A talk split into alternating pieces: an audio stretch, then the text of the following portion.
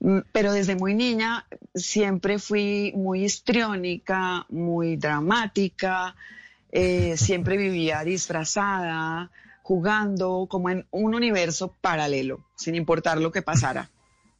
Entonces creo que eso lo traía como ya en mi ADN.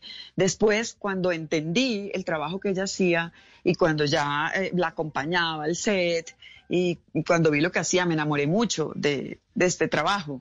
Y, estudié mm, derecho también, porque en algún punto eh, yo quería como irme por el otro lado, y un poco complaciendo a mis papás para que me dejaran ser actriz desde muy jovencita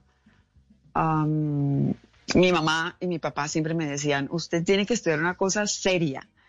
Y a mí me parecía una locura y hoy creo que tenían toda la razón. No, no, no, no.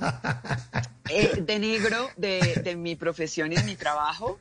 Eh, la respeto, la, amo, eh, me apasiona, pero, pero es un trabajo que es muy frágil, que no tiene ninguna continuidad, eh, tú terminas mm, de grabar, a mí me ha pasado, yo termino de grabar una telenovela exitosa en la época en que las telenovelas duraban 15 meses, no sé, una telenovela de un año o más, se acabó la telenovela y después no te dejan entrar al canal. Es como volver a empezar, como si no hubieras hecho nada. Es un poco, es muy complejo, es muy complejo.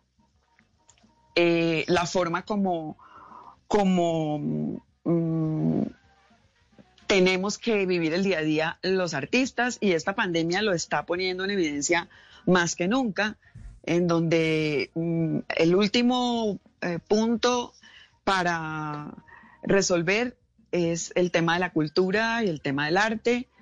Así que mm, creo que mis padres de cierta manera tenían razón. El derecho me ha dado muchas herramientas, yo no he litigado nunca, nunca he tenido una oficina, no hubiera sido penalista jamás, me gustaba el derecho laboral Mm, pero el derecho me ha servido para muchas cosas, entre esas poder eh, darle forma a un festival de cine y mm, con un gran equipo, por supuesto, porque no lo he hecho yo sola, sino al lado de mi esposo Toto Vega, de Juliana y de Julián, nuestros hijos, em, y un gran equipo que tenemos, mm, poderlo sacar adelante eh, y estar, bueno, a puertas de hacer una décima edición online, cosa que no nos hubiéramos imaginado nunca jamás en la vida cuando arrancamos.